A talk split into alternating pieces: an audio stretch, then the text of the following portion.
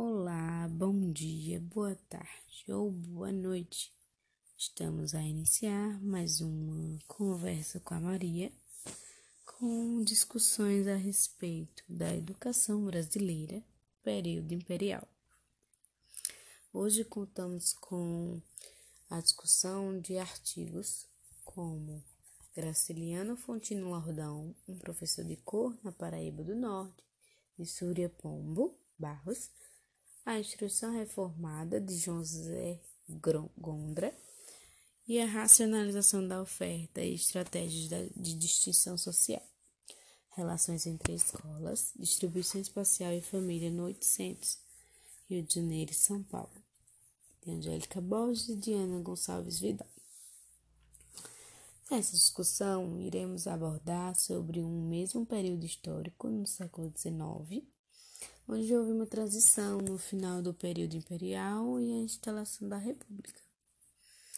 É interessante a gente pensar em como essa transição influenciou na construção de um plano de ensino naquela época e até que ponto carregamos essas influências na nossa educação de hoje.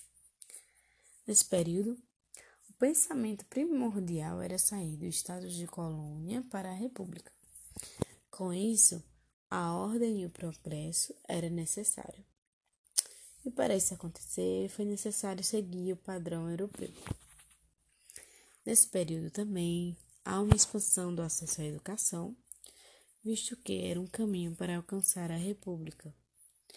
E esta expansão ela não era acessível para todos, no cunho de bondade e acessibilidade. Contudo, ela era vista como uma ferramenta para a possibilidade de transição para a República.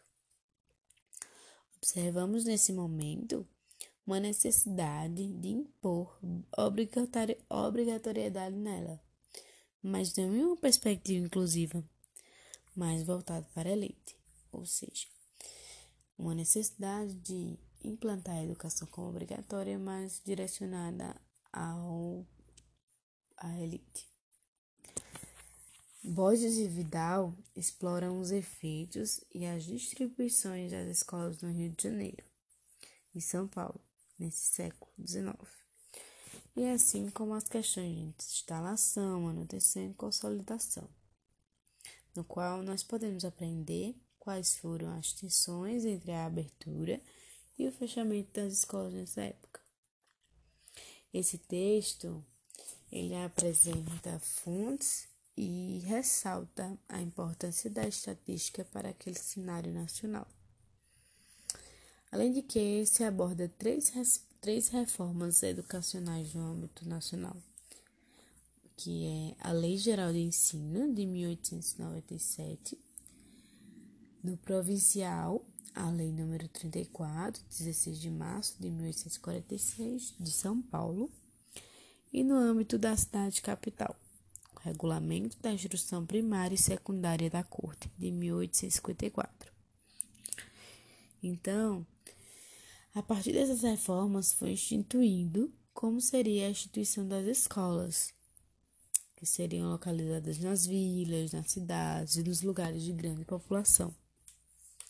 A questão populacional estaria relacionada também a ter uma população masculina e uma maior população feminina. E também como também a oferta de escola para cada sexo, onde claramente é explícito uma questão de gênero no contexto. Além também de haver uma diferença curricular, onde de acordo com o lugar e as pessoas eram instituídas as escolas para atender aquela determinada população. E desse modo se inicia o delineamento da educação que a gente tem hoje, se assemelhando com a que a gente tem hoje, onde por meio da estatística era contabilizado quantos alunos estavam matriculados, a frequência deles, e a partir disso se poderia verificar o êxito daquela escola e determinar se ela continuaria aberta ou não sem considerar a realidade daquela população, que apresentava diversas dificuldades, inclusive o acesso ao local, é, pois muitos moravam, moravam distantes e não conseguiam chegar até a escola. Essa estatística muitas vezes era burlada para que, para que aquelas escolas permanecessem abertas, pois na realidade não era possível cumprir com todas aquelas exigências que eram impostas. E se estas exigências não fossem cumpridas, o subsídio da corte não era enviado, e assim as escolas seriam fechadas. Desse modo, muitas vezes os professores burlavam as estatísticas, até mesmo para conservar os seus empregos. Para que houvesse o controle sobre essa questão, existia uma vigilância nas escolas. E partindo disso, a gente vê a importância da estatística nas escolas e sua relação direta com o ensino de hoje. Os métodos que levam a quantificar o ensino e isso dispara pensamentos de quão verídico são esses dados. Pois o que se vê na realidade no governo é uma preocupação quantitativa e não qualitativa. Então, até que ponto esses dados que disparam na nossa sociedade em relação à educação são verdadeiros? Pois o que está para se medir é apenas a quantidade. Então, dando continuidade, para que houvesse o controle sobre isso, né, existiam essas, essas vigilâncias que se assemelham no dia de hoje, que a gente vê também que muitas escolas possuem essa questão dessa vigilância dentro dela mesma. Na perspectiva de ordem e progresso, essa estatística é uma ferramenta para monitorar esses movimentos, para identificar se houve avanço. Além disso, a própria vigilância que existia naquela época, a gente consegue observar hoje em dia de outros modos, como inspetores e supervisores na escola. Como também vemos a corroboração da família para as escolas que possuem esse cenário seja, aí surge a família. A família muitas vezes ela está em busca justamente de uma vigilância total do, dos alunos. Então essa corroboração faz com que até hoje em dia é, existam esse tipo de cenário nas escolas. O currículo formado antigamente também ainda possui influências hoje em dia onde a gente consegue ver disciplinas que são taxadas como prioridades, focadas em apenas ler, escrever, calcular. É importante pensar também que, apesar da educação ser direcionada à elite, houve possibilidade de negros, filhos de escravos, frequentarem a escola. Isso não era uma regra, né? Contudo, quebrava aquele olhar de que não era impossível a existência disso. Isso também foi visto e tido como uma forma de mudar a vida, pois os filhos dos, dos escravos é, eles poderiam ter esse acesso à educação.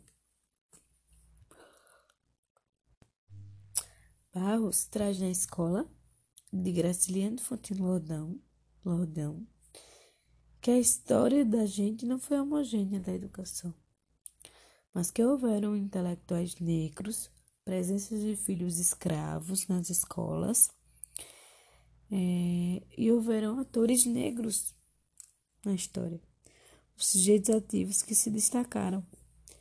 E ele destaca é, principalmente a microhistória de Lordão, que era filho de mulher negra e de frei católico aluno de primeiras letras, estudante do liceu, professor particular, mestre autorizado pelo governo, era professor público, deputado, dirigente do Partido Liberal, funcionário público e coronel.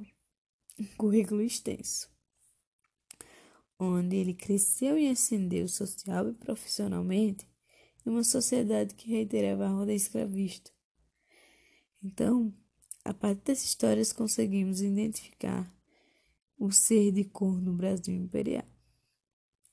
Nesse contexto de ser de cor no Brasil imperial, onde havia várias questões discriminatórias, podemos ver que com luta alguns conseguiram se desenvolver e se destacar. E essas micro-histórias serão toleradas por terem outras capacidades cognitivas, ou seja, elas existiam. Então quer dizer que não existia preconceito e discriminação? Não. Existia.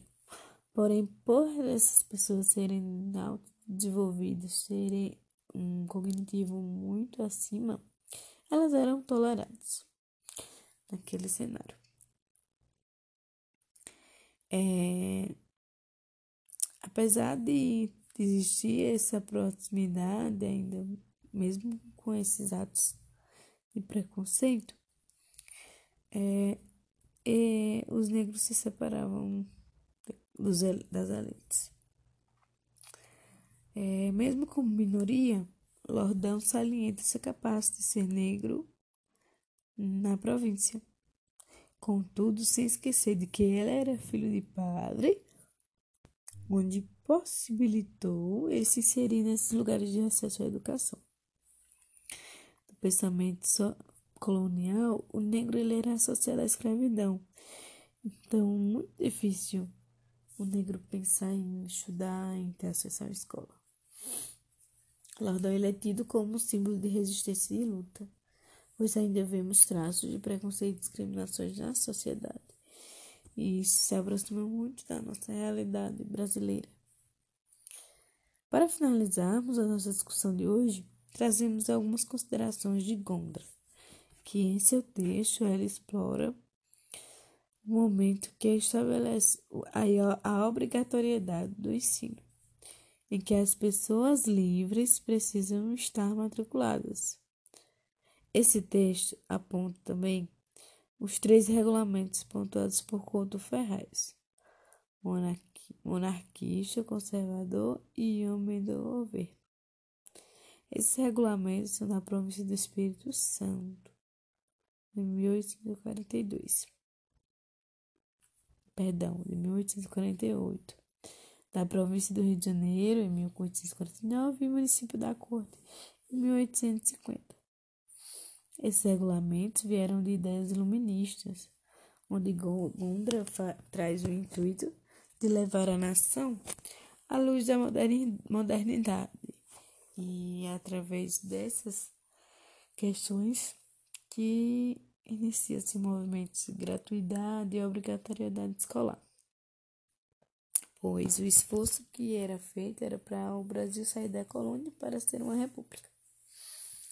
Retomando as fiscalizações das práticas, é, existiam essa fiscalização das práticas pedagógicas na educação e muito para aquelas famílias que não matriculassem seus filhos nas escolas.